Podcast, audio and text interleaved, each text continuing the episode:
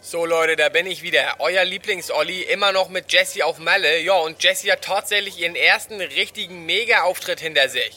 Das war schon eine heiße Sause da vor den 200 Leuten, oder Jessie? Ganz ehrlich, ich will nach Hause.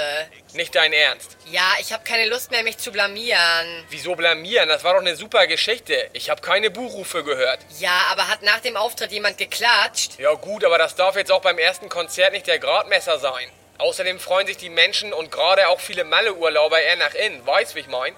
Ich weiß nicht. Jessie, das war eine stabile Nummer. Eine U-Bahn muss ja auch erstmal langsam anfahren, bevor es mit Vollgas in den Tunnel geht. Und da haben sich andere Megastars schon viel schwerer getan als du. Hast du schon mal was vom ersten Auftritt von Robbie Williams gehört? Nee? Robbie ist damals als 22-Jähriger zum ersten Mal auf einer größeren Bühne im Foxy Palace in Southampton aufgetreten.